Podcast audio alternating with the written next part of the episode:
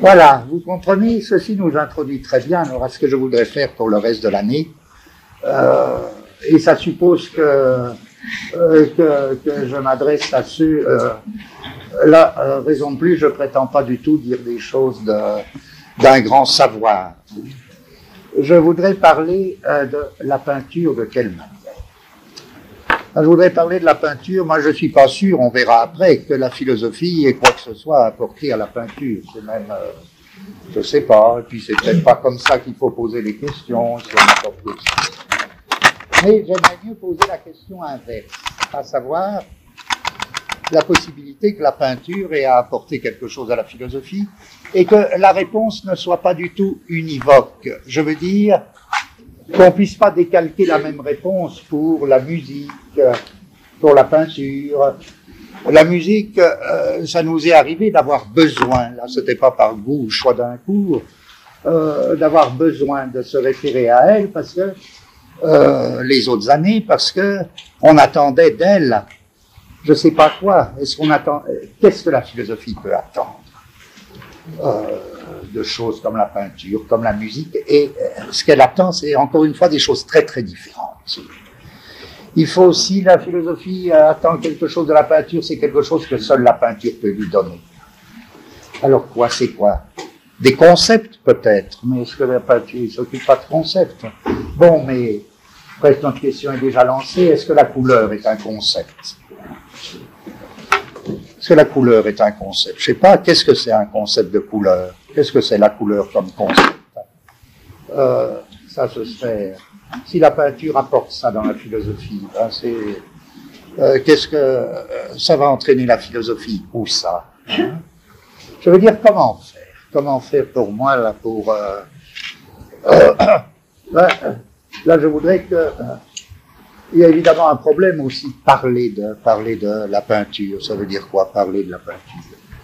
Je crois que ça veut dire précisément former des concepts qui sont en rapport direct avec la peinture et avec la peinture seulement.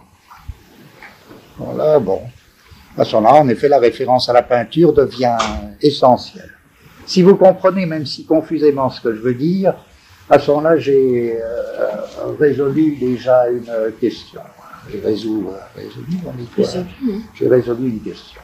À savoir, euh, parler de la peinture, tout ça, bon, euh, je suppose que ceux qui suivront, euh, ils en savent euh, autant que moi, euh, bien plus même parfois, sur la peinture. Hein. ce que je veux pas, c'est amener des reproductions. Hein, et vous montrer alors on n'a même plus envie de parler. Hein. On se dit, oh ben oui, qu'est-ce qu'il peut dire Donc, moi, je ferai appel à votre mémoire. C'est dans des cas très rares que que je montrerai une petite image. Hein. C'est quand j'aurai vraiment besoin. Sinon, bon, ben, vous cherchez dans votre mémoire et vous allez voir vous-même ou bien. Mais ça ira tout il n'y a pas besoin de reproduction. Alors voilà. Chaque fois, peut-être, je prétends pas non plus dire, euh, me demander qu'est-ce que l'essence de la peinture. Hein. Donc, euh, chaque fois, je voudrais là, pour que vous, que ceux qui suivront, euh, cette série de, de recherches là, euh, puisse me suivre, j'essaierai presque d'indiquer très ferme le thème que je prends chaque fois. Et les peintres auxquels je me réfère, parce qu'il n'y a aucune raison de... L'unité de la peinture, ben, elle fait problème, on n'a aucune raison de se la donner. Hein. Dire, euh, aucune raison de se la donner. Par exemple, on sera bien amené à se demander quand même au niveau des matériaux, là aussi, c'est peut-être ça à faire avec des concepts philosophiques, euh, même dans des choses aussi voisines, l'aquarelle et l'huile. Et l'huile et l'acrylique aujourd'hui, tout ça, bon, est-ce que c'est pas les mêmes choses euh, L'unité de la peinture, elle est où? Euh, Est-ce qu'il y a un genre commun de l'aquarelle, de l'huile et de l'acrylique, tout ça Je sais pas, enfin on se donne rien. Non, moi j'ai choisi les thèmes qui m'intéressaient, et puis, euh, et parfois ça débordera sur de la philosophie, ce sera les bons moments pour moi. C'est lorsque la peinture m'aura imposé précisément une lueur, une lueur pour moi nouvelle sur des concepts philosophiques. Bon, essayons. Hein. Alors je dis qu'aujourd'hui, euh, euh, toute ma recherche est tendue sur cette notion dont j'avais un peu parlé une fois, la notion de catastrophe.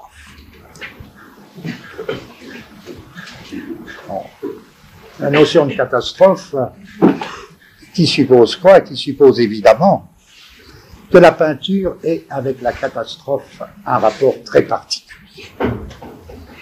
Et ça, j'essaierai pas de le fonder théoriquement d'abord. C'est comme une impression, comme ça.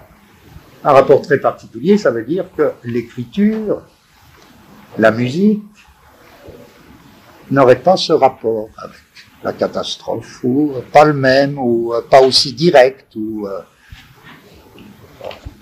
et les peintres très précis, mais il faudrait justement vous faire sentir à quel point c'est des exemples limités, pour que ensuite on puisse chercher si euh, ça veut dire quelque chose de général sur la peinture ou si ça ne vaut que pour certains peintres, j'en sais rien d'avance. Les peintres sur lesquels je voudrais m'appuyer, je les prends dans une époque relativement la même hein, et relativement récente. Je les prends, je dis tout de suite, je voudrais m'appuyer sur cette euh, euh, série La catastrophe, on verra où elle nous entraîne.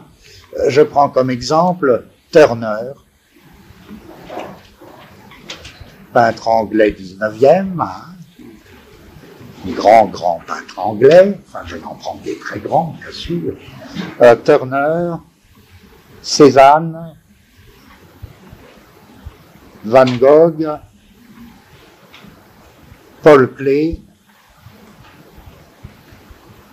et un moderne encore anglais, Bacon.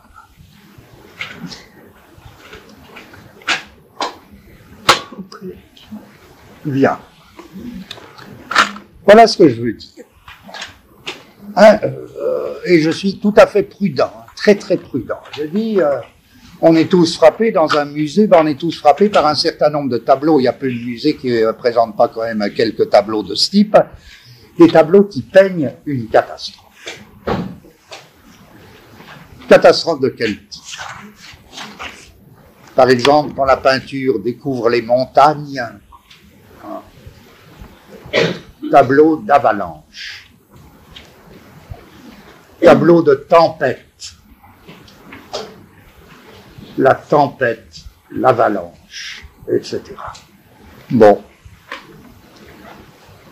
Cette remarque dénuée de tout intérêt il y a même une peinture romantique où ce thème, une certaine catastrophe, semble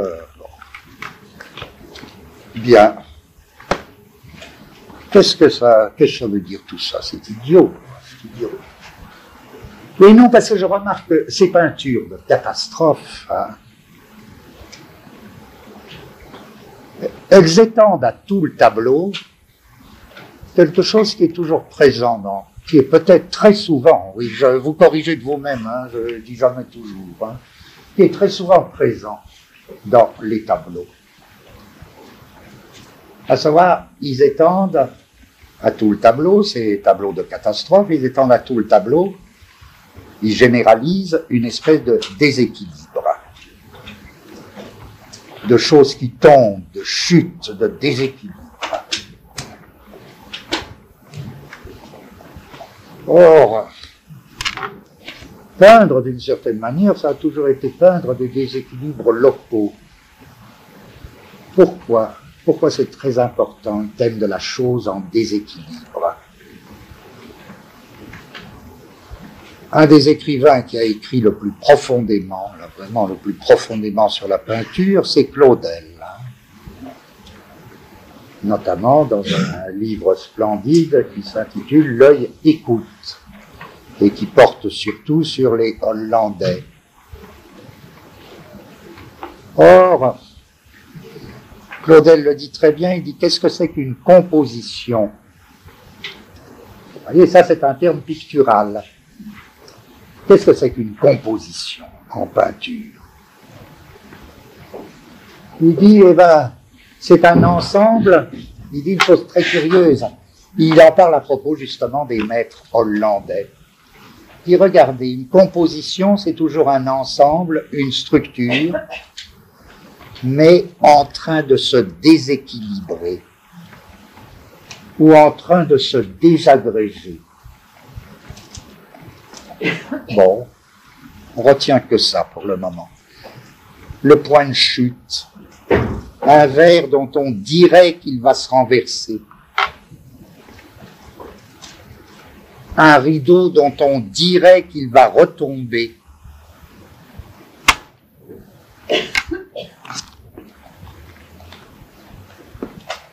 Bon, là, alors, il n'y a même pas besoin d'invoquer Cézanne. Hein. Les peaux de Cézanne, l'étrange déséquilibre de ces peaux, comme s'ils étaient vraiment saisis à, l'aurore, à la naissance d'une chute. Bien, je me dis, bon, très bien. Je sais plus qui, il y avait un contemporain de Cézanne qui parlait de poterie soule les poteries là. Là, on me dit, bon, une peinture de, une avalanche, tout ça, c'est le déséquilibre généralisé, bien. Mais enfin, ça va pas loin. Parce qu'à première vue, on reste dans le tableau, dans ce que le tableau représente. Aussi, je vais parler d'une autre catastrophe quand je m'interroge sur l'importance d'une catégorie comme celle de catastrophe en peinture. À savoir, une catastrophe qui affecterait l'acte de peindre en lui-même. Voyez, on va de la catastrophe représentée, soit la catastrophe locale, soit la catastrophe d'ensemble sur le tableau, à une catastrophe beaucoup plus secrète, catastrophe qui affecte l'acte de peindre en lui-même.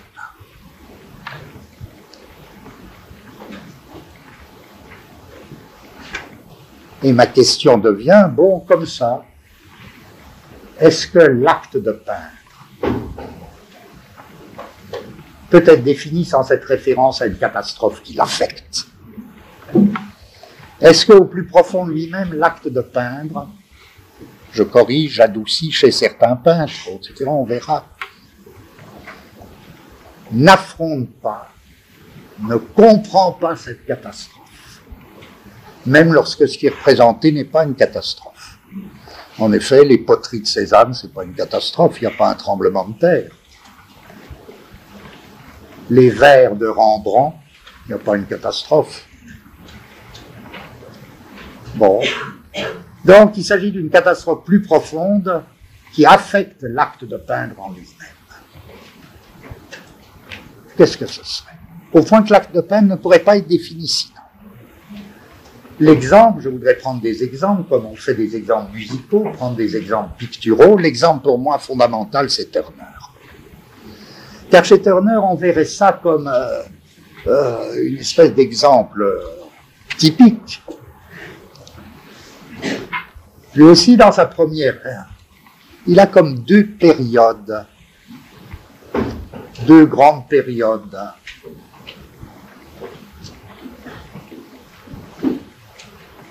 Et dans la première période, il peint beaucoup de catastrophes. Ce qui l'intéresse dans la mer, c'est les tempêtes. Ce qui l'intéresse dans la montagne, c'est souvent des avalanches. Donc c'est une peinture d'avalanche, de tempête, si bien. Bon, il a déjà bien du génie.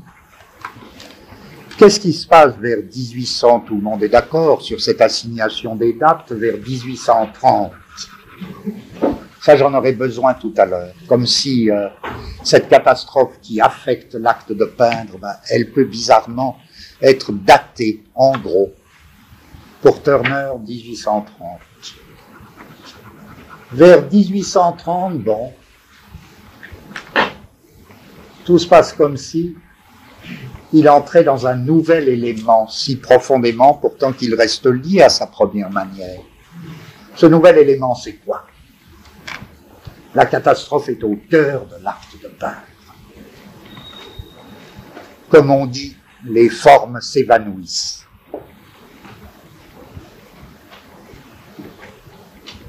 Ce qui est peint et l'acte de peindre tendent à s'identifier sous quelle forme Sous forme de jets de vapeur, de boules de feu, où plus aucune forme ne garde son intégrité ou simplement des traits suggèrent. On procède par traits. Dans quoi? Dans une espèce de brasier. Comme si tout le tableau la sortait d'un brasier. Une boule de feu, dominante célèbre de, dominante célèbre de Turner, le jaune d'or. Une espèce de fournaise, bon des bateaux fendus par cette fournaise. Exemple typique, euh, essayez de voir une reproduction, un tableau dont le titre est compliqué. Lumière et couleur. Il l'a appelé lui-même Lumière et couleur. Entre parenthèses, théorie de Goethe, puisque Goethe a fait une théorie des couleurs, le titre donné donc est Lumière et couleur, théorie de Goethe, le lendemain du déluge. On aura besoin de tout ça. Donc, euh, c'est voir. Or, le tableau est dominé par une espèce de gigantesque et admirable boule de feu, de boule d'or, qui assure l'espèce de gravitation de tout le tableau. Bon. Alors,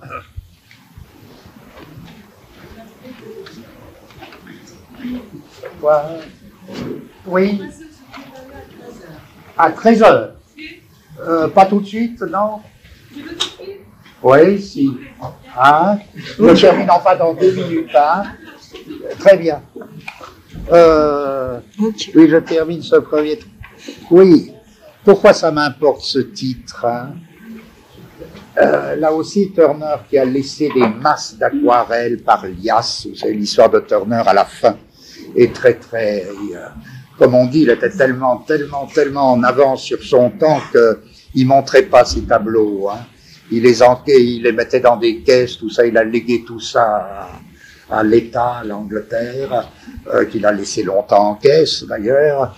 Et puis il y a le, l'admirable et fâcheux à la fois Ruskin, qui était son admirateur passionné, qui en a brûlé beaucoup euh, pour cause de pornographie. Enfin, ça a été catastrophique. Il y a un texte de Ruskin, il y a une déclaration de Ruskin qui est une, euh, qui fait frémir, mais enfin, personne ne peut condamner personne, où Ruskin dit, je suis fier, très fier de l'avoir fait, d'avoir brûlé euh, euh, toutes sortes de liasses de dessins et d'aquarelles de, de Turner. Mais enfin, le mérite de Ruskin reste, qu'il a été un des seuls à comprendre Turner de son vivant.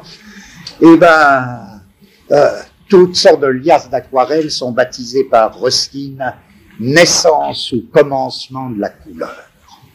Bon.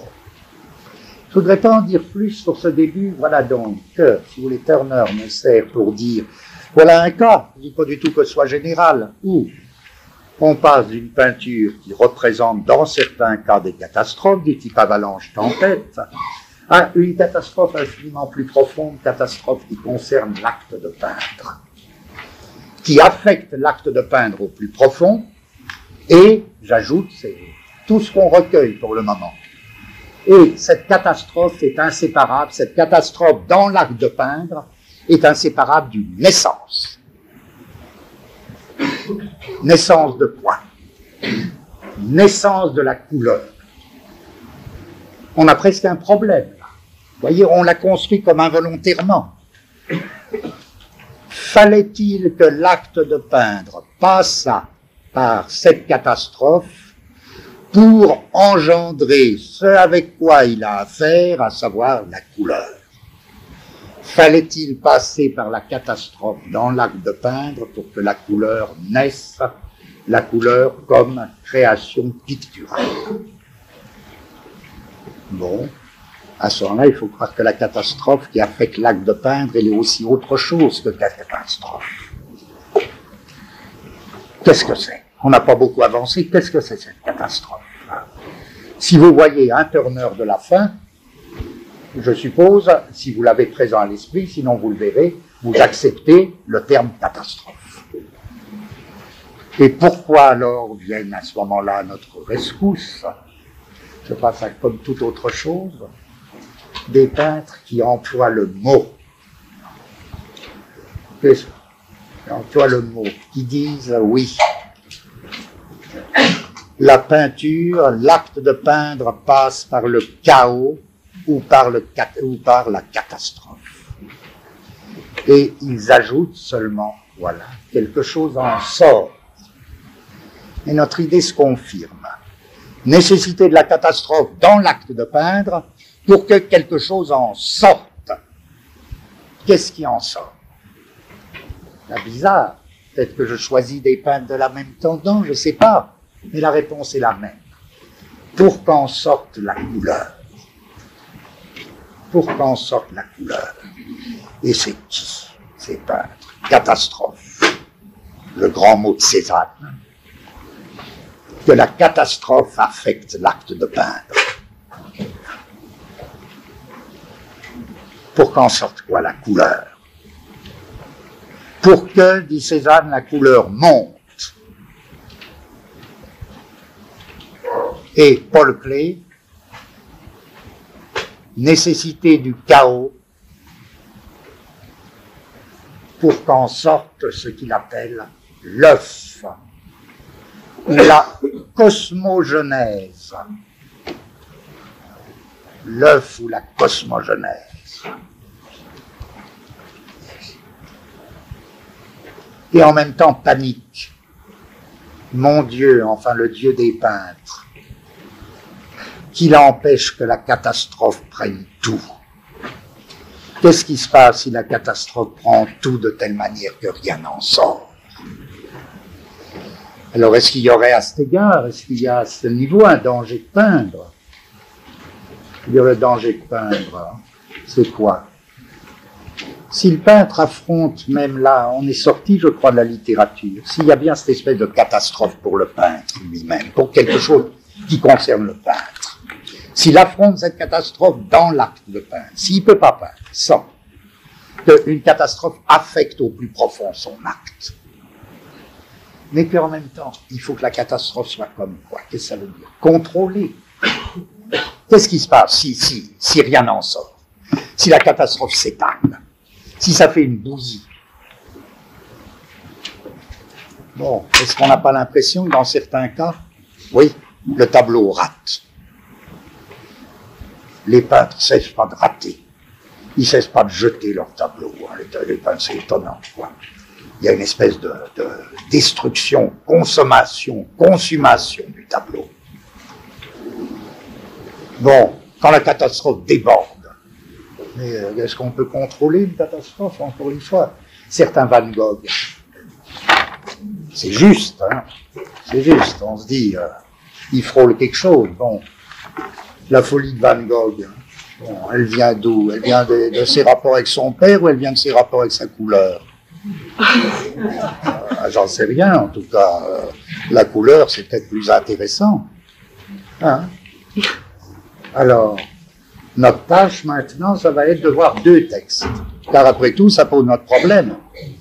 Je n'ai pas encore parlé des textes de peintres. Je crois que c'est pas analogue que la manière dont un peintre parle de, la de sa peinture, c'est pas la même chose que la manière dont un musicien parle de sa musique.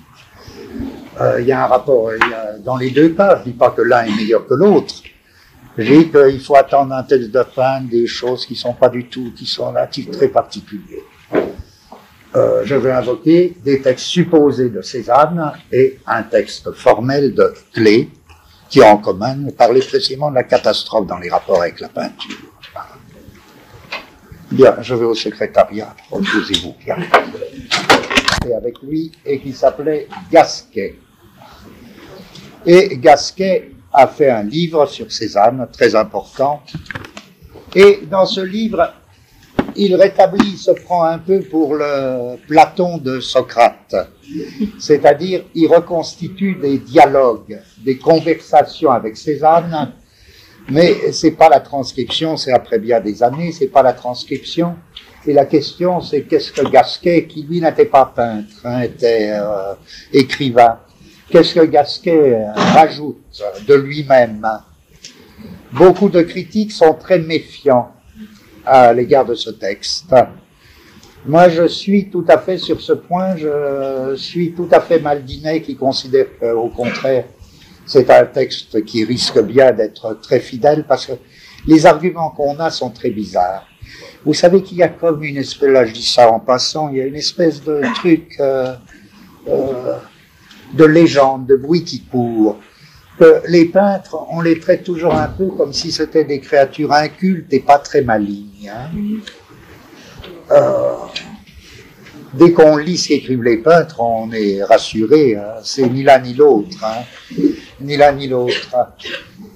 Or, une des raisons pour lesquelles on discute de euh, l'authenticité du texte de Gasquet, c'est que bizarrement Cézanne se met à parler comme un post-kantien de temps en temps. Or Gasquet connaissait assez bien la, philosophie kantienne. Alors on se dit c'est mais en fait, Cézanne, il aimait beaucoup parler avec les gens quand il avait confiance. Il leur demandait plein de choses.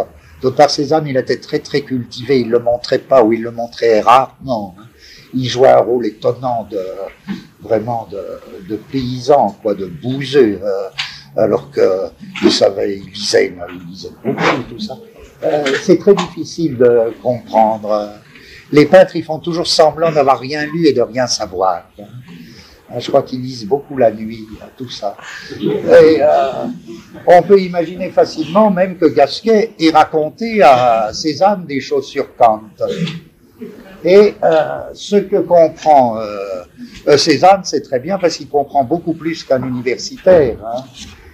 Gasquet lui fait dire à un moment cette phrase très belle. Ah ben oui, euh,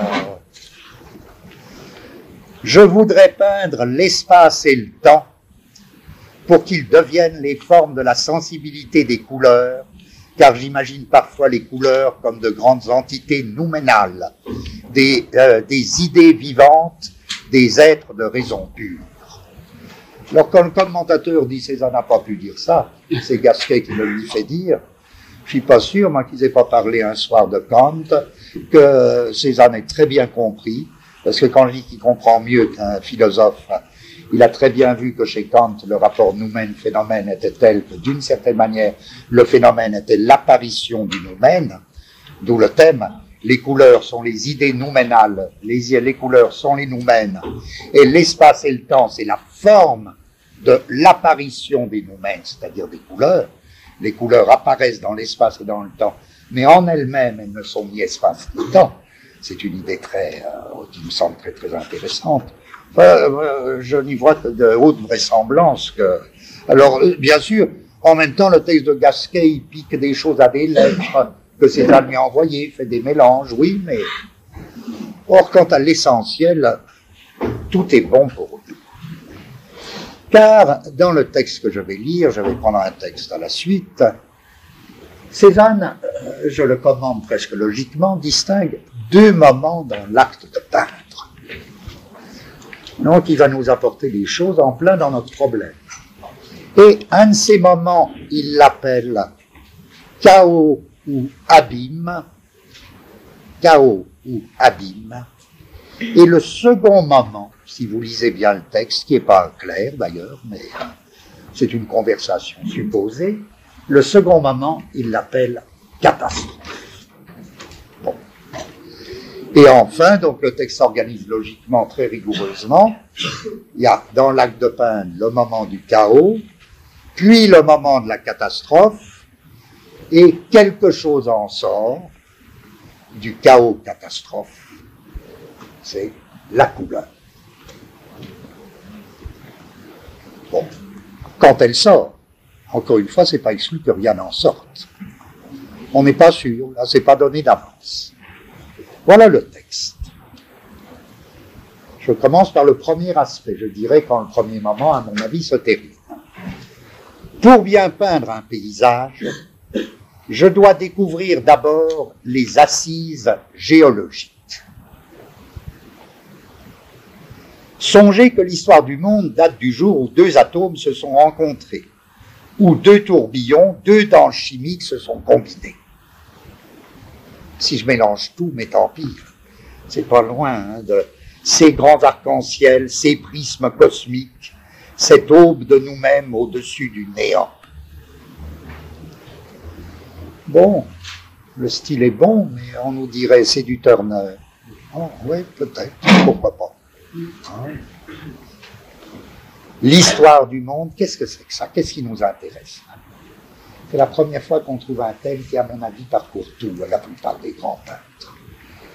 Le thème de ils ne font jamais que peindre une chose, le commencement du monde.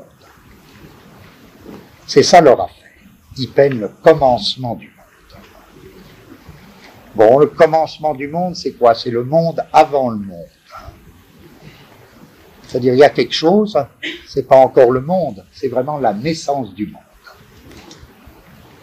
Dès lors, pourquoi est-ce que les peintres peuvent être chrétiens? Pourquoi l'histoire de la création peut les intéresser En tant que peintres, c'est évident. C'est évident qu'ils ont affaire avec quelque chose qui concerne la création du monde.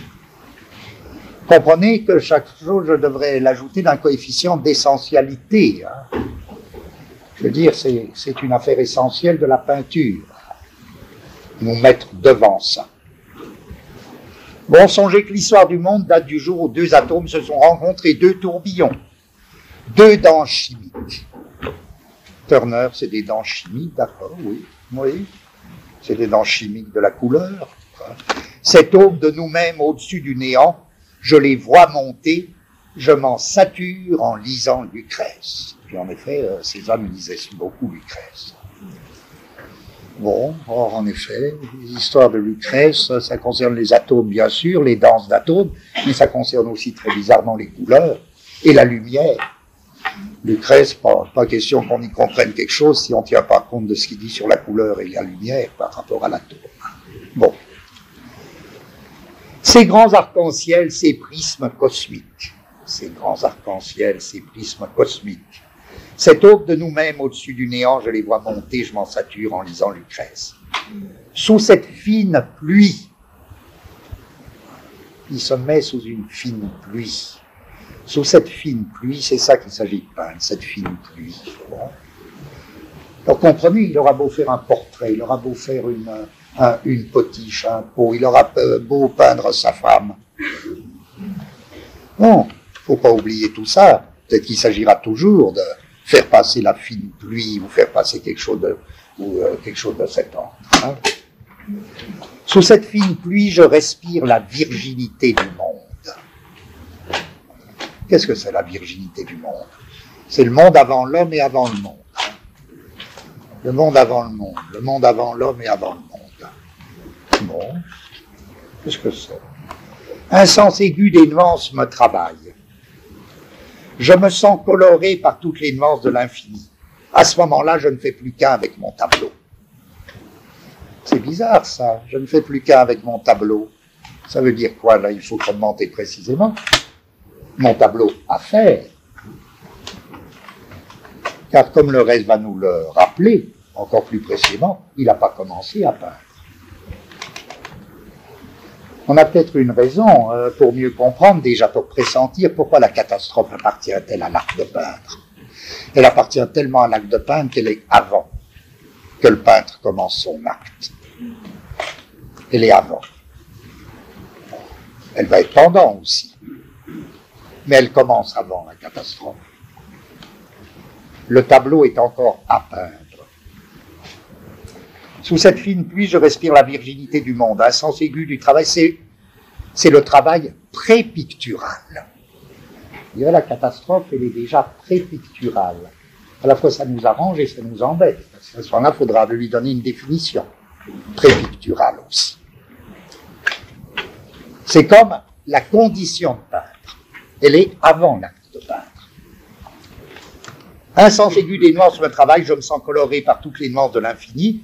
À ce moment-là, je ne fais plus qu'un avec mon tableau. Nous sommes, le tableau et moi. Tiens, c'est vraiment, pour revenir à l'autre, c'est vraiment la composition du troisième corps. Le tableau pas encore fait et le peintre, qui ne qui s'est pas encore mis à peindre, nous sommes un chaos irisé nous sommes un chaos irisé. Je viens devant mon motif. Voyez, il n'a rien peint. Je viens devant mon motif. Je m'y perds. Je songe, vague. Il se perd devant son motif. un chaos. Le soleil me pénètre sourdement comme un ami lointain qui réchauffe ma paresse. Nous germinons. Tiens, s'il est du germe, elle sera reprise à la lettre avec le même mot par pied. Nous germinons. Il me semble, lorsque la nuit redescend, que je ne peindrai et que je n'ai jamais peint. C'est prépictural. C'est le avant-peindre pour l'éternité. Il faut la nuit pour que je puisse détacher mes yeux de la terre, de ce coin de terre où je me suis fondu. Un beau matin le lendemain. Je suis toujours dans le premier moment. Et vous voyez, il y a eu ce moment prépictural du chaos. Il voit plus, il se confond avec son motif. Il voit plus rien, la. Comme il dit, euh, il explique dans une lettre, ma femme, elle me gronde parce que quand j'entre, j'ai les yeux tout rouges. Hein. Qu'est-ce que c'est que ça? Il voit plus rien. L'œil, on aura à se demander, qu'est-ce que c'est que l'œil? Qu'est-ce que c'est qu'un œil hein? L'œil du peintre, c'est quoi un œil hein? Dans la peinture, ça fonctionne comment un œil Bon, eh ben, c'est un œil tout rouge déjà. Un beau matin, le lendemain, lentement, les bases géologiques, c'est ça qu'il cherchait hein, confusément. Il avait commencé pour bien peindre un paysage, je dois découvrir d'abord les assises géologiques. Un beau matin, le lendemain, lentement, les bases géologiques m'apparaissent. Des couches s'établissent. Les grands plans de ma toile. J'en dessine mentalement le squelette pierreux. Si vous voyez les paysages d'Aix de Cézanne, vous voyez tout de suite ce qu'il appelle le squelette pierreux. J'en dessine les grands vents de ma toile, donc j'en dessine mentalement. il n'a toujours pas commencé. J'en dessine mentalement le squelette pierreux. Je vois affleurer les roches sous l'eau, peser le ciel. Tout tombe d'aplomb. Tout tombe d'aplomb. Une pâle palpitation enveloppe les aspects linéaires les terres rouges sortent d'un abîme. L'abîme, c'est le chaos de tout à l'heure, hein, c'est le chaos de la veille. Les terres rouges en sortent. Mais rouges sous quelle forme hein, ça, doit être des terres rouges brunes, hein, ça doit être du pourpre euh, noir qui tend au noir. Euh, les terres rouges sortent d'un abîme. Je commence à me séparer du paysage, à le voir. Vous voyez, c'est aussi une jeunesse de l'œil, cette histoire. Au moment du pur chaos, pas d'œil. Hein. Il est fondu, l'œil est tout rouge, là, il ne voit plus rien. Je commence à voir le paysage. Je m'en dégage avec cette première, je me dégage du paysage, c'est le rapport de vision. Je m'en dégage avec cette première esquisse, ces lignes géologiques. La géométrie mesure de la Terre. En d'autres termes, la géométrie est, est identique à la géologie. Bon, qu'est-ce que je dis pour résumer? Je dis ce premier moment prépictural. C'est le moment du chaos. Il faut passer par ce chaos. Et qu'est-ce qui sort de ce chaos selon Cézanne? L'armature. L'armature de la toile. Voilà que les grands plans se dessinent tout tombe d'aplomb. Déjà un danger. Hein. Il y a une lettre où Cézanne dit ça va pas. Il dit les plans tombent les uns sur les autres. En effet, dès ce moment-là, ça peut échouer. Un premier coefficient d'échec possible. La distinction des plans peut très bien ne pas arriver à se faire. La distinction des plans se fait à partir du chaos. Bon, si le chaos prend tout, si rien ne sort du chaos, si le chaos reste chaos, les plans tombent les uns sur les autres au lieu de tomber d'aplomb. Pas les plans tombent, euh, le tableau il est déjà foutu, il est déjà foutu avant d'avoir commencé. C'est ça la Et c'est vrai que dans l'expérience du peintre, il y a des trucs, ça marche, ça marche pas, je suis bloqué, je suis pas bloqué. Ouais, peut-être. Hein.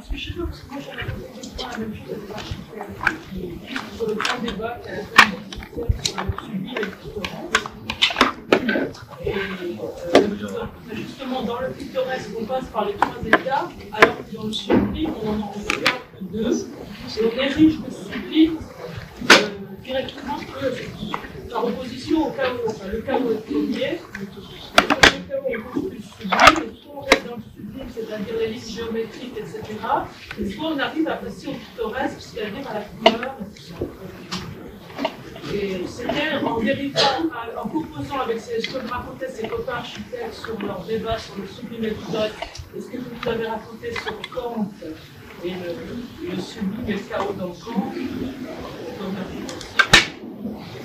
À ce moment-là, faudrait, euh, vaudrait mieux peut-être, en effet, revenir, mais là, ça nous dépasse. Je signale pour ceux qui que ce point intéresserait il y a dans un livre de Kant, qui est, euh, je crois, un des livres les plus importants de toute la philosophie, qui est la critique du jugement, que Kant a écrit très très vieux, et qui contient une, une des premières grandes esthétiques philosophiques. Il y a une théorie du sublime. Et euh, Kant distingue deux aspects ou deux moments du sublime. Dans l'un, il le nomme le sublime géométrique ou mathématique, géométrie, et l'autre, le sublime dynamique. Hein? Et là, si on y tenait, en effet, il faudrait, ceux que ça intéresse, voyez, ces textes sont très difficiles, mais je les commenterai peut-être un euh, si on a le temps. Euh, serait très curieux, en effet, on pourrait peut-être faire euh, coïncider, sans trop forcer les textes, les deux moments de Cézanne avec ces deux moments du sublime de, le premier qui est un sublime géométrique d'après euh, l'expression même ou géologique d'après l'expression même de Cézanne et puis l'autre qui est beaucoup plus un sublime on va voir un sublime dynamique. Mais le texte de Kant est extraordinaire c'est les grands textes fondateurs du romantisme bon on passe maintenant au second moment. Voyez, le premier moment, c'est chaos et quelque chose en sort, à savoir l'armature. Second moment, une tendre émotion me prend. Une tendre émotion me prend. Des racines de cette émotion montent la sève, les couleurs. Une sorte de délivrance. Le rayonnement de l'âme, le regard, le mystère extériorisé, l'échange entre la terre et le soleil, les couleurs, une logique aérienne. Avant, on était dans une logique terrestre, terrienne, hein, avec les assises géologiques. Une logique aérienne, colorée, remplace brusquement la sombre, la têtue géométrie. Beau ce texte. Voyez? On change d'élément, une logique aérienne colorée remplace brusquement la sombre, la têtue géométrie. Tout s'organise. Les arbres, les champs, les maisons. Tiens, mais alors, je m'entends comme ça, mais alors tout n'était pas organisé, pourtant les plans étaient tombés d'aplomb, tout ça. Tout s'organise comme s'il repartait à zéro, hein, c'est bizarre. Je vois, je vois. Voilà seconde jeunesse de l'œil, hein. je vois par tâche l'assise géologique. C'est ça qui va nous donner le secret. C'est bizarre. Il ne le dit pas, il a l'air de reprendre à zéro. Alors que je vois, il l'a déjà dit, je commence à voir. Et là, il fait comme s'il voyait pour la première fois. Qu'est-ce qui s'est passé? Une seule réponse c'est que le premier moment qui était chaos ou abîme et quelque chose qui en sort, à savoir l'armature, et eh ben, ce qui est sorti du premier moment, l'armature, s'est écroulé à nouveau. C'est écroulé à nouveau, en effet. Je vois, partage, l'assise géologique, le travail préparatoire. Là, il le dit formellement. Tout le premièrement était un travail préparatoire très pictural. L'assise géologique, le travail préparatoire, le monde du dessin s'enfonce, s'est écroulé comme dans une catastrophe. Ce par quoi le, texte me paraît très très intéressant, c'est que lui, en son nom propre, dans son expérience, il distingue, dans ce qu'on peut appeler la catastrophe en général, il distingue deux moments, un moment du chaos abîme, et en sort les assises ou l'armature, et puis un second moment, la catastrophe qui emporte les assises et l'armature, et va en sortir quoi? L'assise géologique, le travail préparatoire, le monde du dessin s'enfonce, s'est écroulé dans, comme dans une catastrophe. Un cataclysme l'a emporté. Une nouvelle période vit, la vraie, celle où rien ne m'échappe, où tout est dense et fluide à la fois naturel. Il n'y a plus que des couleurs, et en elles de la clarté, l'être qui les pense, cette montée de la terre vers le soleil, cette exhalaison des profondeurs vers l'amour. C'est curieux parce que comme le signale Maldinet, là, on pourrait faire non seulement le rapport avec les textes sur le sublime chez Kant, mais ce serait la terme à terme, on trouverait l'équivalent dans des textes d'ailleurs, euh, euh, dans des textes de Schelling, lequel Schelling est très proche de la peinture. Bizarre ça. Bon. Je veux m'emparer de cette idée, de ce jet d'émotion, de cette fumée d'être, la couleur qui monte, hein, de cette fumée d'être au-dessus de l'universel brasier. Là aussi, ce serait simuler une description d'étoiles de Turner. C'est pas pour Turner qu'il le dit, c'est pour ses étoiles à lui, c'est pour ce qu'il veut faire. L'universel brasier. Voyez donc, je recommence. Un premier temps décomposé en deux aspects. Le chaos abîme. Je ne vois rien. Deuxième aspect du premier temps. Quelque chose sort du chaos abîme. Les grands plans, l'armature, la géologie. Deuxième temps. La catastrophe emporte les assises et les grands plans. La catastrophe emporte. C'est-à-dire, on repart à zéro. On repart à la reconquête, et pourtant, si le premier temps n'était pas là, sans doute ça marcherait pas. Et un nouveau danger que la catastrophe prenne tout, et que la couleur monte pas. Tiens, faisons un progrès. Qu'est-ce qui se passe quand la couleur monte pas? Quand la couleur prend pas dans le brasier? Il faut que la couleur sorte de cette espèce de fourneau, de ce fourneau catastrophe. Hein. Si elle sort pas, si elle prend pas, si elle cuit pas ou si elle cuit mal, c'est curieux, c'est comme si le peintre, euh, bon, est-ce qu'il a affaire avec la céramique, le peintre? Oui, évidemment oui. Il emploie d'autres moyens, lui. Mais son fourneau, il l'a, il n'y a pas de couleur qui sort pas de cette espèce d'un fourneau qui est quoi eh ben, qui est en même temps sur la toile. C'est le globe de feu, c'est le globe de lumière de Turner. Chez, euh, chez Cézanne, ce sera quoi? Et comment appeler ça? Bon, on ne sait pas encore. La couleur est censée en sortir. Si elle ne sort pas, qu'est-ce que c'est? Qu'est-ce qu'on dit d'un tableau où la couleur monte pas, sort pas? La couleur monte, faut le prendre quoi? C'est une métaphore? Non, c'est pas une métaphore. Évidemment non pour Cézanne. Ça veut dire la couleur, c'est affaire de gamme ascendante. Elle doit monter. Ah bon, elle doit monter. Est-ce que c'est vrai de tous les peintres Évidemment non. Non, il y a des peintres, au contraire, il y a des gammes descendantes. Il se trouve que chez euh, Cézanne, on verra pourquoi. Des gammes ascendantes, si bien que ce qui a l'air euh, métaphore, c'est pas des métaphores. Elle monte vers le blanc, non, pas, non. Vers le bleu. Ah.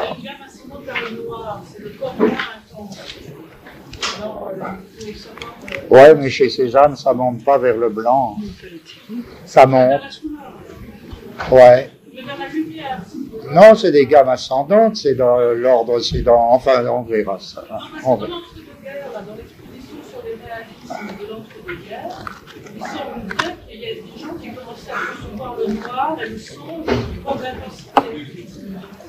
Et. Oui, oui, oui. Mais là, c'est César. Hein? Alors, euh, bon. Qu'est-ce que c'est, oui, quand la couleur monte pas, quand elle prend pas, quand elle cuit pas? On dit au tout ça. Tout à l'heure, on a vu le danger, le danger du premier temps. C'était quoi? C'était, oh là là, euh, les plans, ils tombent les uns sur les autres. Ils sont pas d'aplomb. Le raté de la géologie, ils sont pas d'aplomb. Et d'aplomb, ça veut dire quoi Puisque c'est un aplomb qui existe dans le tableau, c'est pas l'aplomb de la ressemblance. Faut que les...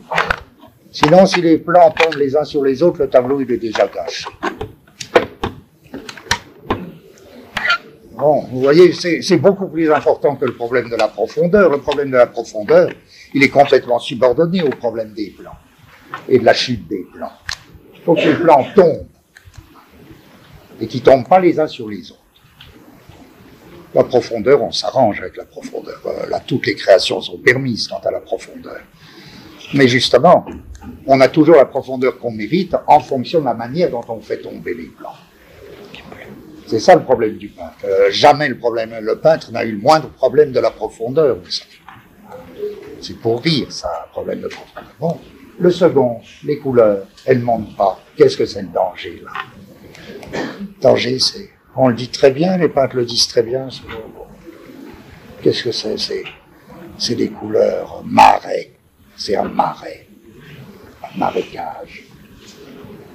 Un gâchis. Un gâchis. Ah, j'ai fait un gâchis. Hein. C'est gris. C'est de la grisaille.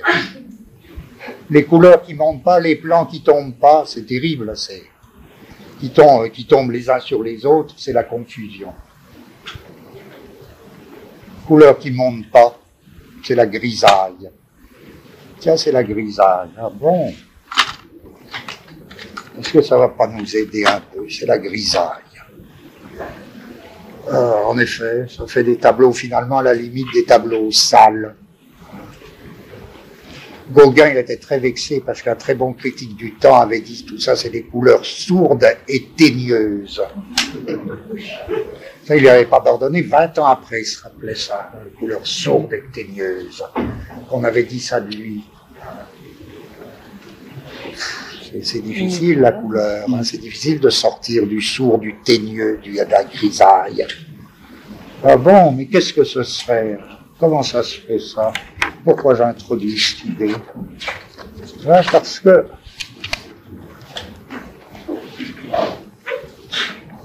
il y a un texte célèbre que tous les peintres ont toujours euh, répété. Il y a un texte de Delacroix où il dit Le gris, c'est l'ennemi de la couleur, c'est l'ennemi de la peinture.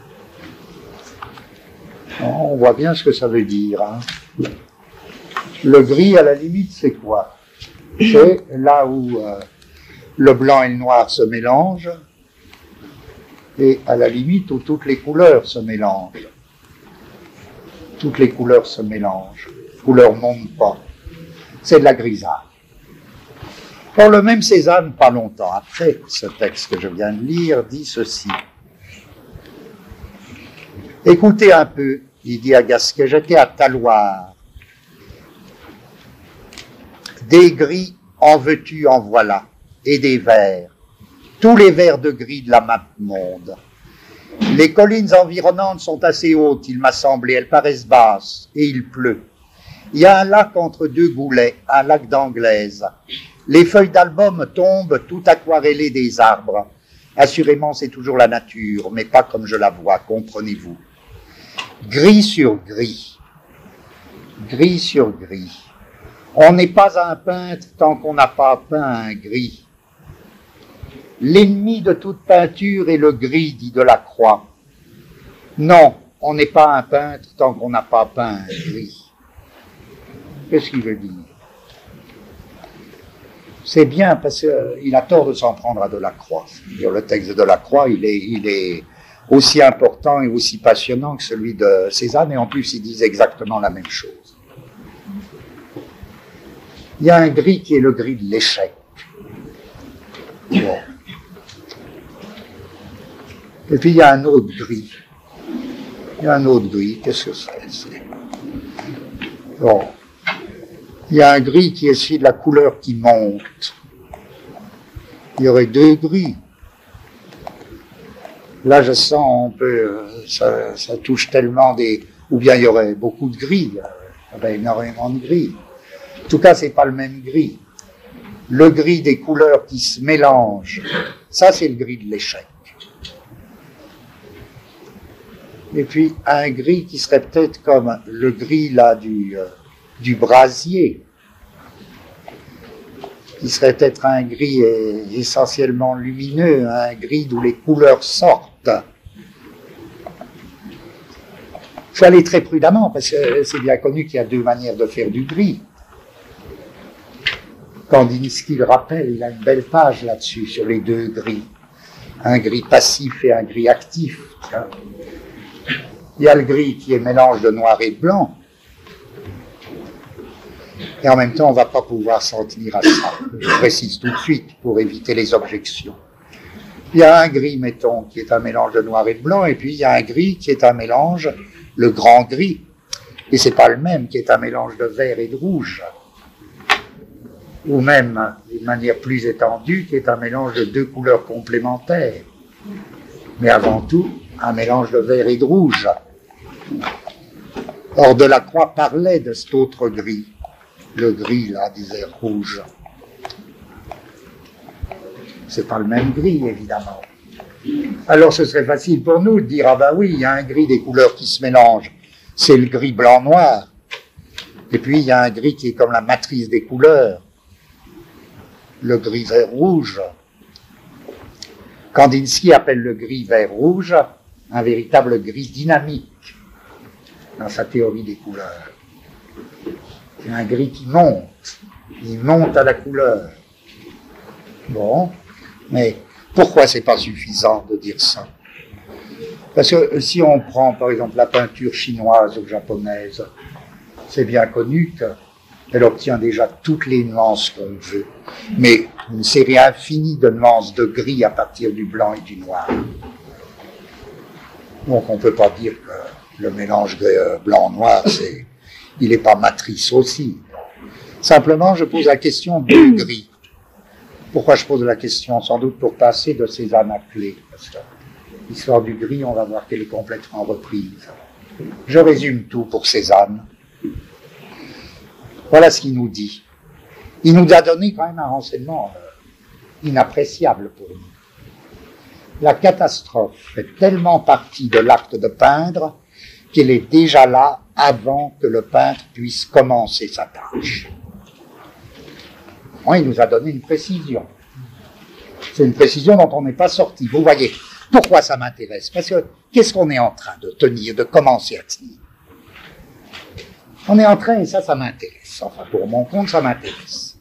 Euh, suffit pas de mettre euh, la peinture en rapport avec l'espace, parce que euh, c'est évident. Je crois même que pour comprendre son rapport avec l'espace, il faut passer par le détour. Quel détour? Le détour, la mettre en rapport avec le temps. Un temps propre à la peinture.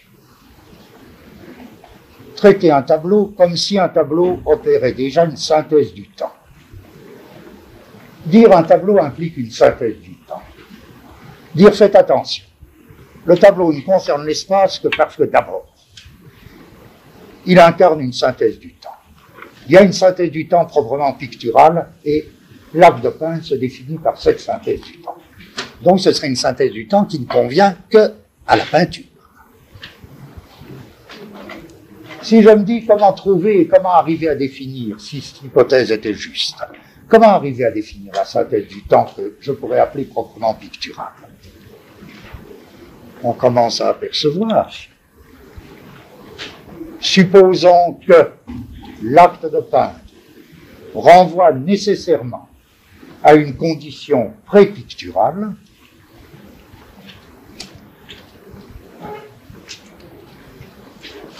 et d'autre part, que quelque chose doive sortir de ce que cet acte affronte. L'acte de peindre doit affronter sa condition prépicturale de telle manière que quelque chose en sorte. Là, j'ai bien une synthèse du temps. Sous quelle forme? Une temporalité propre à la peinture, sous la forme d'un pré-pictural avant que le peintre commence, d'un acte de peindre et d'un quelque chose qui sort de cet acte. Bon. Et tout ça serait dans le tableau. Ce serait le temps propre du tableau. Au point que de tout tableau, je serais en droit de dire quelle est la condition prépicturale de ce tableau C'est pas du tout des catégories générales. Où est, où est, montrez-moi l'acte de peindre dans ce tableau. Et qu'est-ce qui sort de ce tableau? J'aurai donc ma synthèse du temps proprement picturale.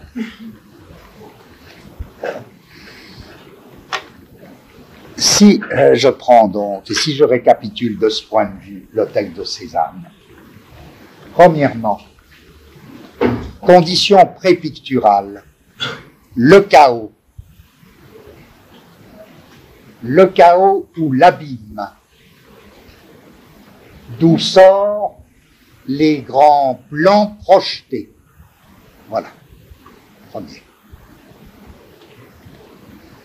Deuxième temps, l'acte de peindre comme catastrophe. Il faut que les grands pans soient emportés par la catastrophe. Et qu'est-ce qui en sort? La couleur. Bon. Je passe. Il faut surtout pas que vous vous reposiez ni que vous réfléchissiez. Hein. Surtout pas. Je passe à Paul Klee. Paul a toujours eu une affaire très bizarre dans, tous ses, dans beaucoup de ses textes, ça revient. Le thème du point gris, ce qu'il appelle le point gris. Et on sent qu'il a un rapport avec le point gris, c'est son affaire à lui. Et c'est comme ça qu'il peut expliquer ce que c'est pour lui que peindre. Et c'est pas un tel texte. Il y a, par exemple, dans ce qui a été traduit sous le titre Théorie de l'art moderne dans les éditions Médiation, euh, il y a un texte de clé qui s'appelle Note sur le point gris. Mais page 56. Euh, Mais jusqu'au bout, hein, il lâchera pas son idée du point gris et les aventures du point gris. il en parle partout. Enfin, il en parle souvent. Et voilà ce qu'il nous dit. Je lis très vite là. Le chaos comme antithèse de l'ordre n'est pas proprement le chaos. Ce n'est pas le chaos véritable. C'est une notion localisée relative à la notion d'ordre cosmique. Le chaos véritable ne saurait se mettre sur le plateau d'une balance mais demeure à jamais impondérable et incommensurable. Il correspondrait plutôt au centre de la balance. En fait, il ne correspond pas. Plutôt, Vous allez voir pourquoi il ne correspond pas. Qu'est-ce qu'il nous dit là? Il est très philosophe. Il dit, si vous parlez du chaos, vous savez, vous ne pouvez pas vous le donner comme ça, parce que si vous vous le donnez, vous ne pouvez pas en sortir. Il dit, moi je suis prêt à me le donner. Je suis prêt à me le donner parce que je suis peintre. Bon. Mais vous ne pouvez pas, du point de vue de la logique, vous donner le chaos comme si c'était l'antithèse de quelque chose. Parce que le chaos, il prend tout, il risque de tout prendre. Vous ne pouvez pas dire le chaos, c'est le contraire de l'ordre. Le chaos, il n'est relatif à rien. Il n'est l'opposé de rien, il n'est relatif à rien, il prend tout. Et il met donc en question déjà dès le début toute pensée logique du chaos. Le chaos n'a pas de contraire. Non, il n'a pas de contraire. Si vous posez le chaos, comment vous pouvez en sortir? Clay va essayer de dire comment il en sort pour son compte, d'un chaos qui n'a pas de contraire, d'un chaos qui n'est pas relatif. Il dit le chaos, c'est donc un non-concept intéressant, ça pour ma question. Est-ce que les peintres peuvent nous apporter des concepts Ah oui, commence par nous dire le chaos, vous savez, si vous prenez au sérieux l'idée du chaos, c'est un non-concept. Le symbole de ce non-concept est le point. Ah bon, dit, tiens, faut découvrir le texte avec contentement, avec émerveillement. Ah bon, euh, il ne s'agit pas de discuter, ni même de lui demander pourquoi, il faut essayer de se laisser aller, quoi, ce texte. Hein. Le symbole de ce non-concept est le point, non pas un point réel, mais un point mathématique. C'est-à-dire un point qui n'a pas de dimension. C'est ça qu'il veut dire. Cet être néant ou ce néant être, il est très philosophe, Léa. Hein. Cet être néant ou ce néant être est le concept non conceptuel de la non-contradiction.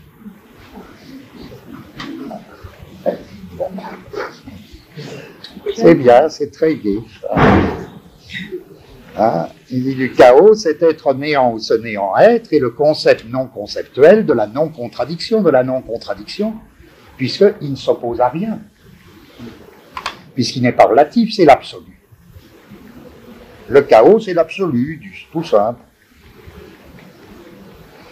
Pour l'amener au visible, c'est-à-dire pour en avoir une approximation visible, prenant comme une décision à son sujet, il faut faire appel au concept de gris, au point gris, point fatidique entre ce qui devient et ce qui meurt. Vous voyez, c'est le point gris qui est chargé d'être comme le signe pictural du chaos, du chaos absolu. Ce point est gris parce qu'il n'est ni blanc ni noir ou parce qu'il est blanc tout autant que noir. Vous voyez, ce gris dont il s'agit, c'est le gris du noir blanc. Il le dit explicitement. Il est gris parce qu'il n'est ni en haut ni en bas, ou parce qu'il est en haut tout autant qu'en bas. Gris parce qu'il n'est ni chaud ni froid. En termes de couleurs, vous savez, les couleurs chaudes avec mouvement d'expansion, les couleurs froides avec mouvement de contraction. Gris parce qu'il n'est ni chaud ni froid. Gris parce que point non dimensionnel. C'est un beau texte, on ne sait pas où il va, mais il y va avec une espèce de rigueur. Gris parce que point non dimensionnel, point entre les dimensions, entre les dimensions et à leur intersection au croisement des chemins. Voilà. Voilà le point gris chaos. Il continue. Et là, je vais devoir euh, mêler des textes. Il continue le texte que je cite même. Établir un point dans le chaos, c'est le reconnaître nécessairement gris en raison de sa concentration principielle et lui conférer le caractère d'un centre originel d'où l'ordre de l'univers va jaillir et rayonner dans toutes les dimensions affecter un point d'une vertu centrale, c'est en faire le lieu de la cosmogénèse. À cet avènement correspond l'idée de tout commencement, ou mieux, le concept d'œuf. Très bien. Il nous a apporté deux concepts, hein, le concept non conceptuel du gris et le concept d'œuf. Bon, si vous avez écouté le second paragraphe, je le relis très vite. Établir un point dans le chaos, c'est le reconnaître nécessairement gris en raison de sa concentration principielle et lui conférer le caractère d'un centre originel. D'où l'ordre de l'univers va jaillir et rayonner dans toutes les dimensions. On en est là, à ce second niveau, on est à la genèse des dimensions. Le premier point gris, il est non dimensionnel. Le second paragraphe nous parle de toute évidence d'un second point gris. Quel est ce second point gris? Cette fois-ci, contrairement au premier, ou bien c'est le premier, mais le premier comment? Fixé. C'est le premier centré. Si vous comprenez quelque chose, vous y voyez l'écho du texte de. Les blancs tombent. Ah, j'ai fixé le point gris non dimensionnel. Je l'ai fixé j'en fais le centre. En lui-même, il n'était pas du tout centre. Pas du tout. Là, je le fixe, j'en fais un centre. De telle manière qu'il devienne matrice des dimensions. Le premier point était unidimensionnel. Le second, c'est le même que le premier, mais fixé, centré. Dans un autre texte, c'est pour ça que j'ai besoin des autres textes, il a une formule encore plus étrange, très très curieuse. Le point gris établi, c'est-à-dire, comprenez bien, le point gris une fois fixé, une fois pris comme centre. C'est une cosmogénèse de la peinture qu'il essaie de faire, je. Le point gris établi saute par-dessus lui-même. Vous voyez, c'est le même et c'est pas le même. Le point gris établi saute par-dessus lui-même dans le champ où il crée l'ordre. Le premier point, c'était le point gris chaos, non dimensionnel. Euh, le second, c'est le même, mais le même sous une toute autre forme, à un tout autre niveau, à un tout autre moment. Il y a deux moments du point gris. Cette fois-ci, c'est le point gris devenu centre, dès lors matrice des dimensions, dans la mesure où il est établi, c'est-à-dire entre les deux, il a sauté par-dessus lui-même. Et comme Clé adorait faire des petits dessins de sa cosmogénèse, vous voyez très bien le point gris qui saute par-dessus lui-même. Qu'est-ce que ça veut dire ça? J'ajoute, pris encore un autre texte, mais il obsède tellement l'histoire du point gris, ce texte, cet extrait de Clé, là qui me paraît alors pour nous très très riche. Si le point gris se dilate, il s'agit du second point gris pris comme centre, devenu matrice des dimensions. Si le point gris se dilate et occupe la totalité du visible, alors le chaos change de sens et l'œuf se fait mort. C'est la version euh, de la question qu'on posait tout à l'heure. Et si le chaos prend tout? Alors, et si le chaos prend tout? Bon, il faut passer par le chaos, mais il faut que quelque chose en sorte. Si rien n'en sort, si le chaos prend tout. Si le point gris ne saute pas par-dessus lui-même, alors l'œuf est mort. Qu'est-ce que c'est l'œuf C'est évidemment le tableau. C'est le tableau qui est un œuf. La matrice des dimensions, alors c'est quoi le fils de clé? Je dirais pour faire le parallèle avec le texte de César. Premier, premier moment, le point gris chaos. C'est l'absolu. Évidemment, c'est avant de peindre. Pas question de le peindre, ce point gris chaos. Et pourtant, il affecte fondamentalement. La peinture, l'acte de peindre, il commence quand? Il est à cheval. L'acte de peindre, il a, si j'ose dire, un pied et une main dans la condition prépicturale et l'autre main en lui-même. En quel sens? L'acte de peindre, c'est l'acte qui prend le point gris pour le fixer, pour en faire le centre des dimensions. C'est-à-dire, c'est l'acte qui fait sauter par-dessus lui-même le point gris. Le point gris saute par-dessus lui-même et à ce moment-là engendre l'ordre ou l'œuf. S'il saute pas par-dessus lui-même, c'est foutu, l'œuf est mort.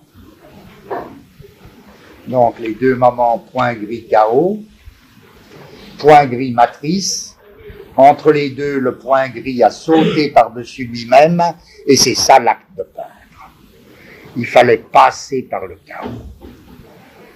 Parce que c'est dans le chaos qu'est la condition prépicturale.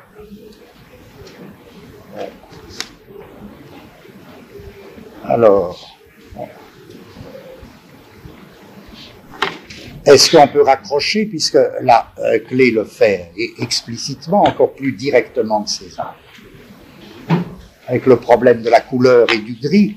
Bon, est-ce que c'est le même gris? Est-ce qu'on peut dire, est-ce qu'il suffit de dire, il y aurait même toutes sortes de questions, est-ce qu'on peut dire? Oui, peut-être approximativement, on peut dire. Oui, le premier gris, le point gris chaos, c'est le gris du noir blanc.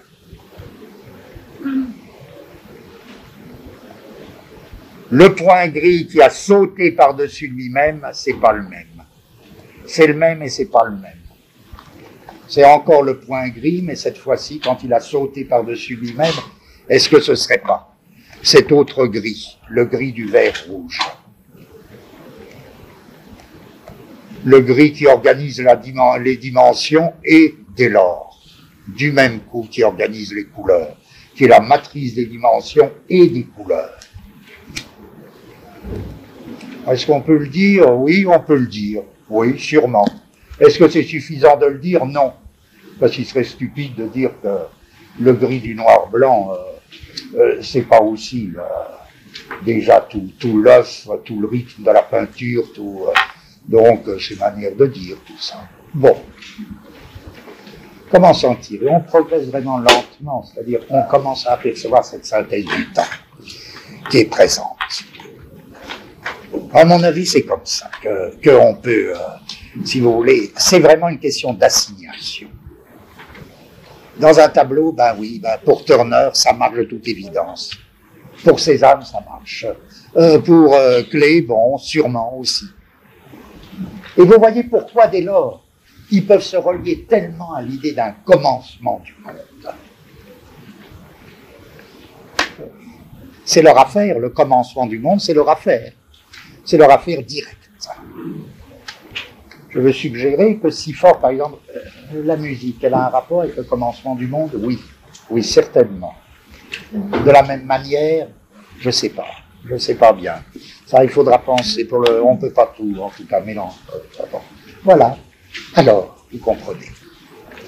Bon, on se sent bloqué. Donc, chaque fois qu'on se sent bloqué, il faut sauter à un autre pan, mais peut-être que parmi vous, il y en a Qu'est-ce que je cherche? Je cherche, ben, je cherche quelque chose qui me fasse encore un peu avancer.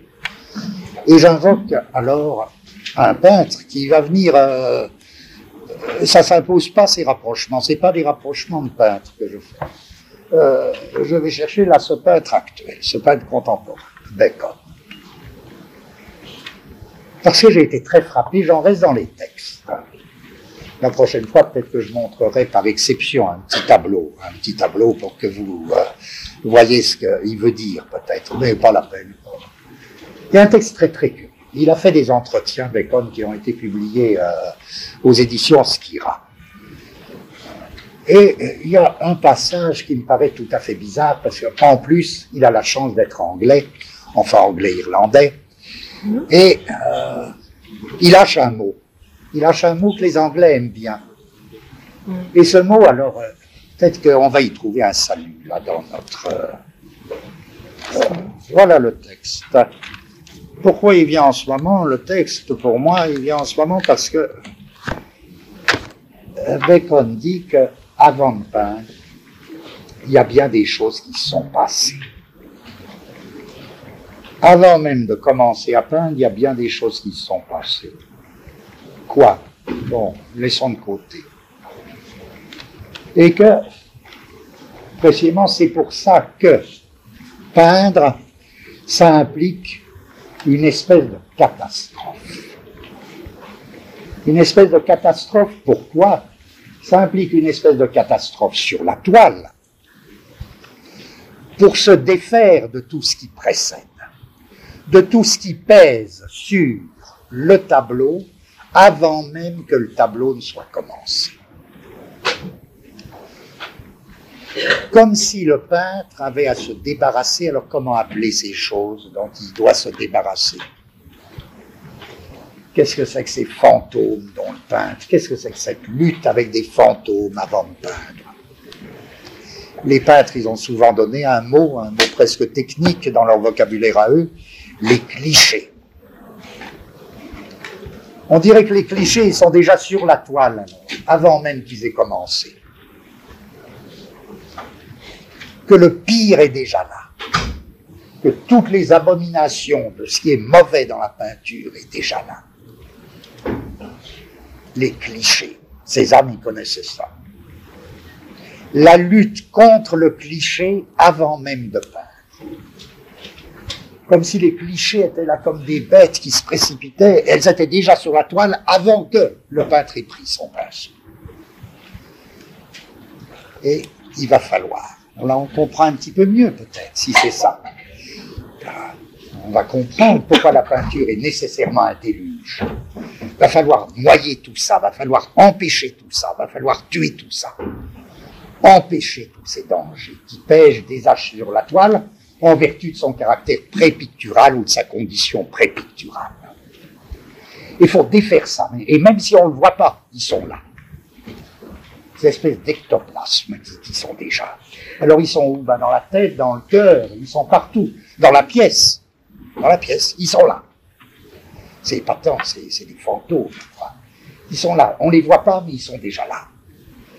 Si vous passez par votre toile dans une catastrophe de fournaise, ou de tempête, etc., vous produirez que des clichés on dira Oh, il a un joli coup de pinceau. Ah, c'est bien ça. Un décorateur. Un décorateur. Oui, c'est bien, c'est joli, c'est bien fait. Ah oui, c'est bien. Ou bien un dessin de mode. Les dessinateurs de mode, ils savent bien dessiner. C'est de la merde en même temps. aucun intérêt, rien. Zéro, quoi. Zéro. Bon.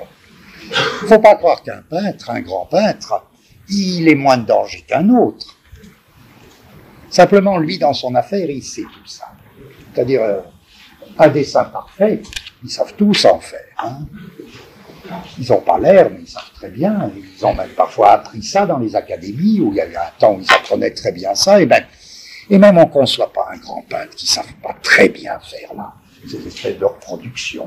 Tous se sont passés, tous, tous, tous.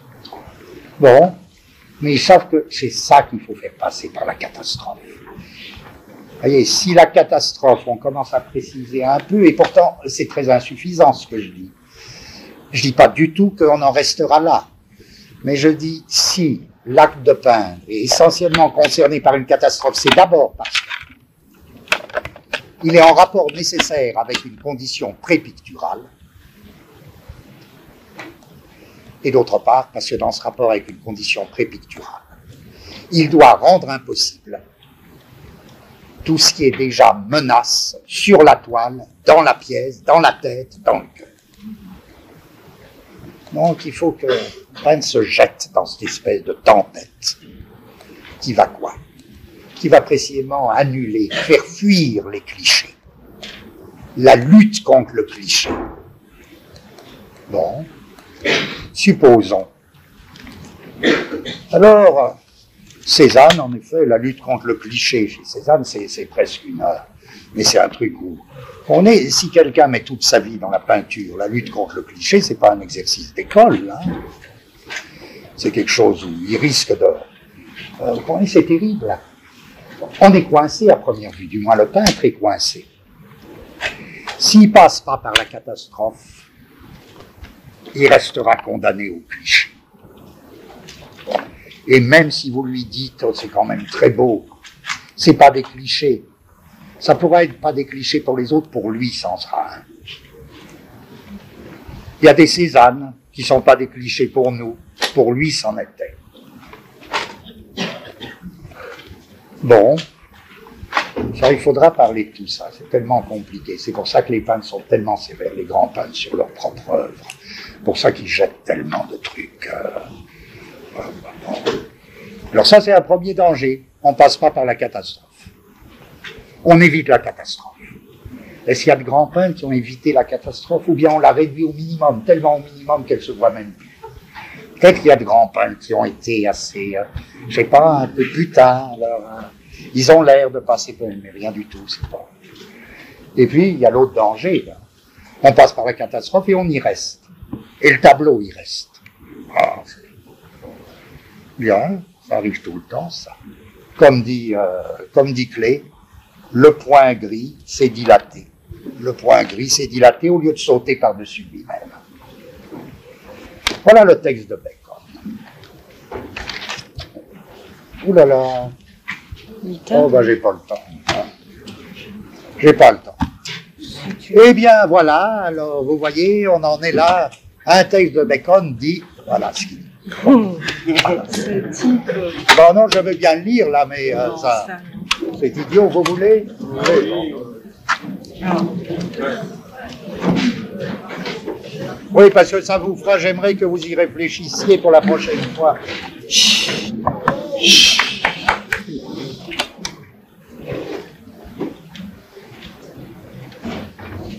Je fais des marques. Son tableau, là, c'est à peu près au moment où il a, euh, c'est le moment de Cézanne, où il a les grands, plans. hein. Je fais des marques, c'est ce qu'il appelle des marques au hasard.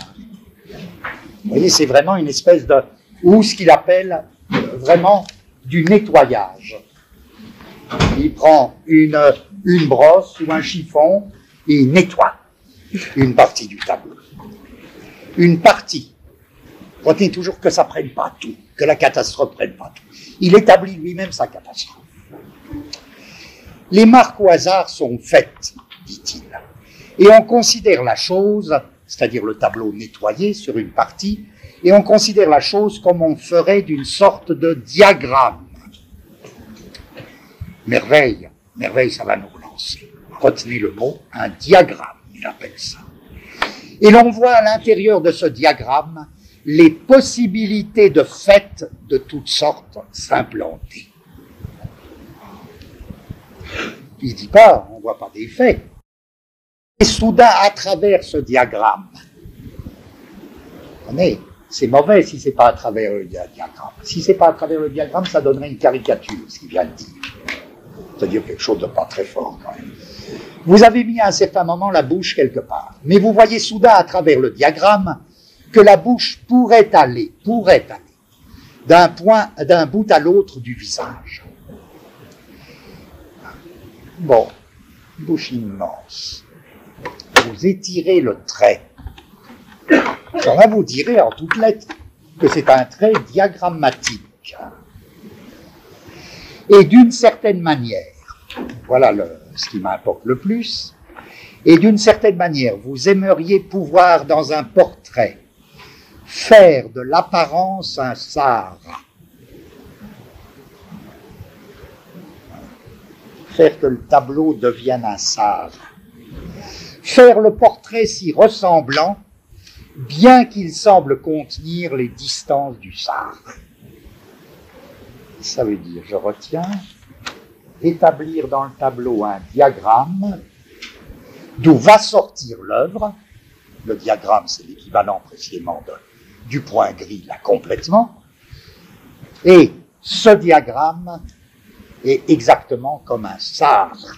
Un Sahara d'où va sortir le portrait. Faire le portrait ressemblant, bien qu'il semble contenir les distances du Sahara. Qu'est-ce que c'est et pourquoi ce mot diagramme m'intéresse?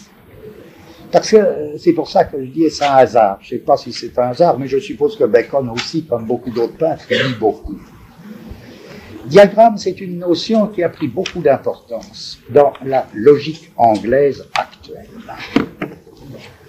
Bon, c'est bon pour nous, si même c'est une occasion pour voir ce que les logiciens, certains logiciens appellent diagramme, notamment, c'est une notion dont un très grand euh, logicien philosophe qui s'appelle Peirce a fait toute une théorie extrêmement complexe, la théorie des diagrammes, qui a une grande importance aujourd'hui dans la logique. C'est pas très loin non plus d'une notion, à ma connaissance, Wittgenstein emploie rarement le mot diagramme. Mais Wittgenstein, en revanche, parle énormément des possibilités de fait. Alors, j'exclus pas même que Bacon la fasse un clin d'œil à des euh, gens dont il connaît euh, vaguement les conceptions, dont il a lu des livres. Sur le mot diagramme est bizarre. À la limite, il peut très bien ne pas avoir lu et prendre le mot diagramme qui a un certain usage assez courant, je crois, en anglais. Et qu'est-ce qu'il nous dit Qu'est-ce qui m'intéresse? Voyez, le diagramme, c'est cette zone de nettoyage qui à la fois fait catastrophe sur le tableau, c'est-à-dire efface tous les clichés préalables, fût-ce des clichés virtuels. Il emporte tout dans une catastrophe, et c'est du diagramme, c'est-à-dire l'instauration de ce Sahara dans le tableau. C'est du diagramme que va sortir la figure, ce que Bacon appelle la figure. Bon, je dirais là le mot diagramme, est-ce qu'il peut nous servir? Oui, d'une certaine manière, parce que je dirais, appelons diagramme, à la suite de Bacon, appelons diagramme cette double notion autour de laquelle on tourne depuis le début de catastrophe germe ou chaos germe. Le diagramme, ce serait le chaos germe.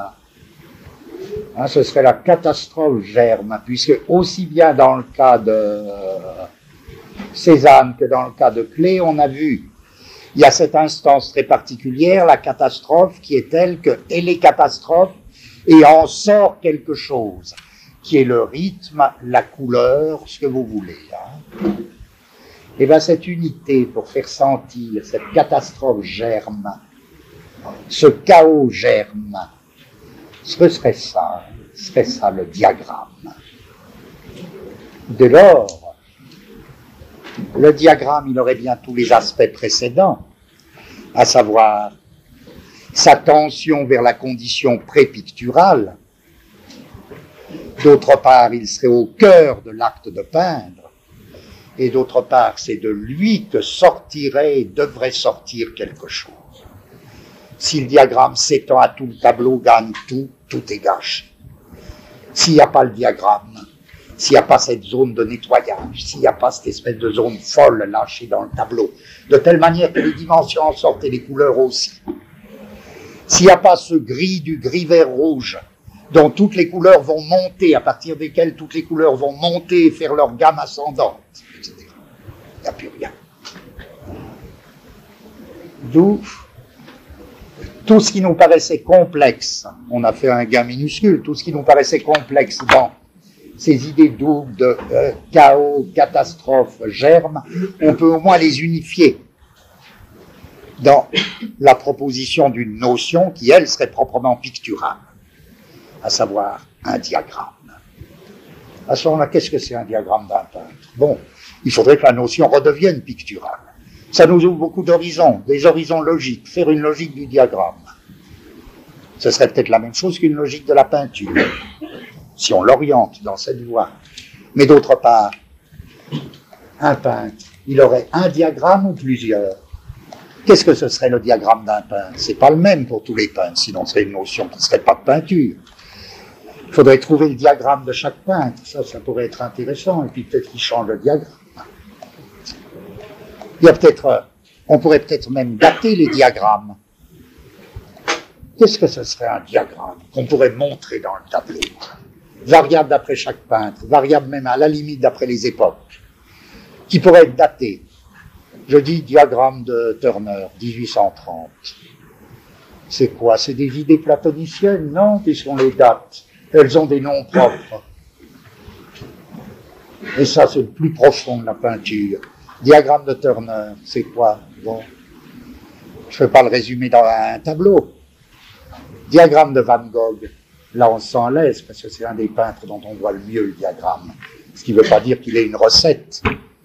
Mais chez lui, tout se passe comme si le rapport avec la catastrophe était tellement exacerbé que le diagramme apparaît à l'état presque pur. Chacun sait ce que c'est qu'un diagramme de Van Gogh. C'est ce monde infini, des petites hachures, des petites virgules, des petites trois, qui vont tantôt, suivant les tableaux, et c'est pas une recette évidemment, qui vont tantôt faire palpiter le ciel, tantôt gondoler la terre, tantôt entraîner complètement un arbre. Donc vous allez aussi bien retrouver, qui n'a rien à voir avec une idée générale, mais que vous allez aussi bien retrouver dans un arbre, dans un ciel, sur la terre. Et qui va être le traitement de la couleur de Van Gogh. Et ce diagramme, je peux le dater. En quel sens je peux le dater Tout comme le diagramme tout autre de Turner? Je peux dire oui, ce diagramme des petites virgules, des petits croix, des petits trois, etc. Je peux montrer comment, dès le début, d'une certaine manière obtuse, obstinée, Van Gogh est à la recherche de ce truc-là. Mais est-ce par hasard, et pour notre réconfort à nous, pour finir, que Van Gogh y découvre la couleur très tard Que ce génie voué à la couleur passe toute sa vie dans quoi? Dans la non-couleur, dans le noir et blanc. Comme si la couleur le frappait d'une terreur et qui remet toujours, qui remet toujours à l'année suivante l'apprentissage de la couleur et qui patauge dans la grisaille, vraiment dans le gris du noir-blanc, et qui vide ça et qu'il envoie à son frère ses dessins. Il lui réclame tout le temps de la craie de montagne. Je sais pas ce que c'est la craie de montagne, mais c'est la meilleure craie. Il dit la craie de montagne, envoie-moi de la craie de montagne, j'en trouve pas ici. Bon, fusain et craie de montagne et tout ça, il passe son temps avec ça. Et il se prend les pieds. ça va mal, ça va très très mal. Comment est-ce euh, entrera dans la couleur Qu'est-ce qui se passera quand il va entrer dans la couleur et quelle entrée il va faire dans la couleur après s'être tellement retenu? Bon, là, alors, l'histoire de, de elle devient vitale, dramatique. Le point gris saute par-dessus lui-même.